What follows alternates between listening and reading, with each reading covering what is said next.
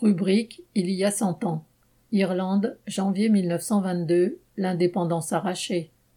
Il y a cent ans, le 6 décembre 1921, le gouvernement britannique accordait son indépendance à l'Irlande, qui allait prendre effet le 7 janvier 1922. Après des siècles d'occupation, de pillage des richesses du pays, de révoltes suivies de massacres, la plus ancienne des colonies du Royaume-Uni fut aussi la première à s'en être libérée, du moins partiellement, si comptée du nord-est restant en son sein. Dès le XIIe siècle, les Anglais prirent pied en Irlande, mais ce n'est qu'à partir du XVIe siècle, sous le règne de Henri VIII et la réforme protestante, qu'ils commencèrent à coloniser l'île.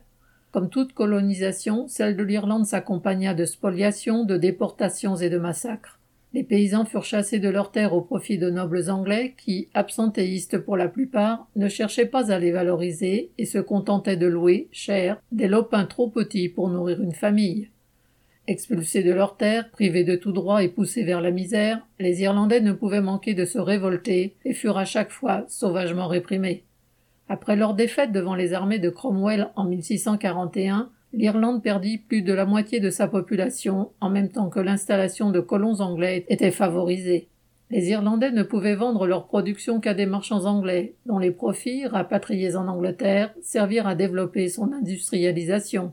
Et lors de la grande famine de 1845-1851, alors qu'au moins un million d'Irlandais moururent de faim à cause de la maladie de la pomme de terre et qu'autant émigrèrent vers les États-Unis ou l'Angleterre, cette dernière continua à importer le blé d'Irlande. Au XIXe siècle, parallèlement à la montée des nationalismes en Europe contre les empires centraux, la question de l'indépendance de l'Irlande vint à l'ordre du jour en même temps que celle de l'instauration d'une république. Les plus modérés au sein de la bourgeoisie irlandaise réclamaient le home rule, soit une certaine autonomie pouvant leur offrir une petite place dans les rouages du pouvoir pour gérer les affaires internes de l'Irlande.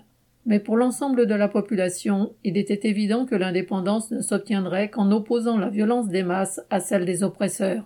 Des partis et milices furent créés, dont les feignants de l'Irish Republican Brotherhood, partisans de méthodes blanquistes, qui avaient le soutien des campagnes. Du côté de la classe ouvrière, les grèves qui eurent lieu dans les entreprises dirigées par Jim Larkin et le marxiste James Connolly étaient elles aussi liées à la question nationale. Les patrons, les policiers et les juges que les travailleurs affrontaient étaient tous anglais.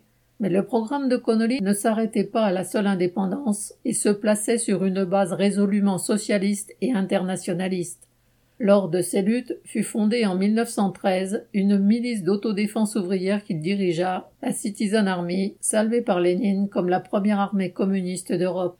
Mais à part au sud, les villes de Dublin, Cork et Limerick, la plus grande partie de l'Irlande était restée agricole. Seule la partie nord-est du pays, peuplée dès le XVIe siècle de colons presbytériens, avait connu un développement industriel, à Belfast notamment, au travers de chantiers navals et d'industries textiles. La majorité de la classe ouvrière irlandaise ne se trouvait pas sur le territoire, mais à Londres ou à New York.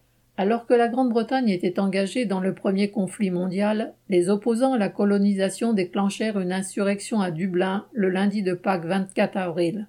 Elle fut écrasée et la répression fut féroce. Quinze dirigeants, dont James Connolly, furent exécutés, le mouvement ouvrier naissant fut décapité, et plusieurs milliers de participants furent emprisonnés ou déportés dans des camps en Grande-Bretagne.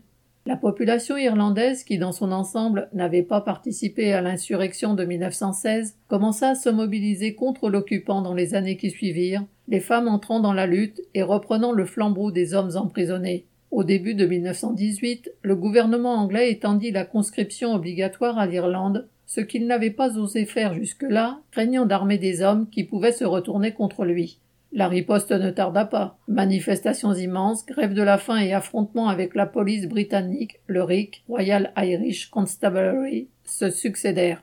En 1919, l'IRA, Irish Republican Army, dirigée par Michael Collins, comptait 100 000 volontaires, dont 20 000 femmes.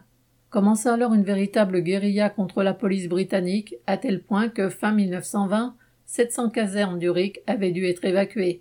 Les insurgés ayant le soutien de la population, il était difficile de distinguer les combattants des habitants. Winston Churchill, ministre de la guerre, créa alors un corps spécial, les Black and Tans, recrutés parmi les anciens combattants de la Première Guerre mondiale, à qui tous les coups étaient permis, assassinats y compris d'enfants, viols, tortures, incendies de maisons. Des rues entières furent ainsi incendiées pour les vider de leurs habitants, le centre de Cork subissant le même sort. La violence aveugle ne suffit cependant pas pour faire plier les insurgés, et le gouvernement britannique dut finir par accorder l'indépendance à la plus grande partie de l'Irlande, les six comtés industrialisés du Nord-Est restant, eux, au sein du Royaume-Uni. Après huit siècles de colonisation, un État irlandais indépendant venait d'être créé, mais dirigé par la bourgeoisie et sous le poids d'un clergé ultra-réactionnaire, cet État n'avait rien à voir avec l'idéal démocratique et égalitaire pour lequel s'étaient battus Connolly et les rebelles de Pâques 1916. Tout en engageant la lutte, James Connolly avait d'ailleurs formulé cette crainte. Ouvrez les guillemets. Si demain vous chassez l'armée anglaise et hissez le drapeau vert sur le château de Dublin, vos efforts s'avéreront vains si vous n'avez pas édifié la République socialiste. L'Angleterre continuera de vous dominer, elle vous dominera par l'intermédiaire de ses capitalistes, de ses propriétaires, de ses financiers, de toutes les institutions commerciales et individuelles qu'elle a implantées dans ce pays. Envisager le nationalisme sans le socialisme reviendrait à reconnaître publiquement que nos oppresseurs sont parvenus à nous inoculer leur conception pervertie de la justice et de la moralité, que nous aurions finalement décidé d'assumer ces conceptions comme les nôtres propres et n'aurions plus besoin d'une armée étrangère pour nous les imposer. Marianne l'amiral